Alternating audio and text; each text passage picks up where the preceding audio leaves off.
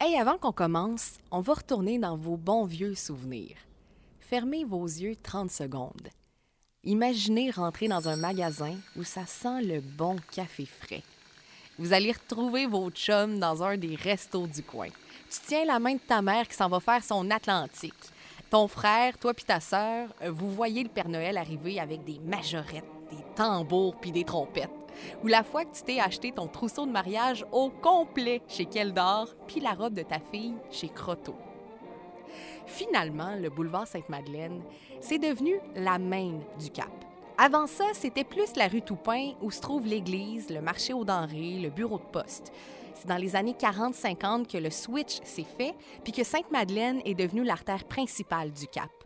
Ça a commencé avec les commerces de proximité qui se sont installés dans les wartime housing, pas trop loin là, du boulevard, sous l'ère du maire Julien. Parenthèse. Si vous ne savez pas ce que c'est les wartime housing, dans le parcours 2, on en parle. Puis ben pour ce qui est du maire Julien, je vous garde la surprise. Toujours crunchy la politique. on va s'en parler tantôt. Ça faisait une quinzaine d'années que la rue Sainte-Madeleine avait été prolongée puis reliée à la route nationale. Le vieux chemin du roi était ben trop sinueux puis ben trop étroit pour jouer ce rôle-là. Fait que maintenant, c'était par Sainte-Madeleine que le chemin Québec-Montréal passait. Aujourd'hui, c'est une partie de la route 138. À l'époque, on l'appelait la route 2. Puis tu sais, à la même époque, il y a du côté du sanctuaire une petite merveille locale qui est en train de se construire la basilique Notre-Dame-du-Cap attire de plus en plus de touristes chez nous. Si on revient à notre boulevard, lui, ben, c'est sûr hein, qu'il en a bénéficié. Développement des hôtels, des motels, des restaurants. On va même jusqu'à déplacer le bureau d'information touristique à l'angle Sainte-Madeleine et du sanctuaire.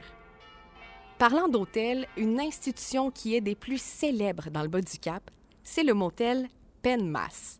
Bon, je le sais, c'est un drôle de nom. Je vous expliquer pourquoi ça s'appelle comme ça.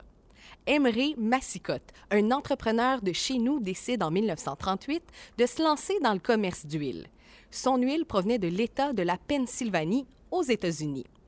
Fait que là, je peux-tu vous donner tout de suite un morceau de robot pour ça? Ou il faut que je vous l'explique? Penn, Pennsylvanie, Mass, Massicotte? OK, OK, je vous le donne pareil. Puis là, bien sûr, je vous parle d'huile, mais là, vous allez me dire, Valérie, il est où le lien avec l'hôtel? Bien, l'hôtel n'a pas été hôtel du jour au lendemain, tu sais. D'abord, c'est une station-service. La station-service était une halte pour les autobus. Avec la halte pour les autobus, les passagers avaient besoin de manger. Le restaurant s'est donc ajouté par la suite. Le service de colis de poste se faisait aussi à partir d'ici, puis c'est après ça qu'en 1961, on a démoli le garage pour y installer l'hôtel. Ce qui fait que ça fait 60 ans que le Penmas fait partie du paysage commercial hôtelier du boulevard Sainte-Madeleine. Parlant de garage puis tout, il y en avait une coupe qui trônait sur le boulevard, ça puis euh, tout genre de services pour la voiture. On est drette dans l'ère de l'automobile. Elles sont partout, puis tout est construit en fonction de ça.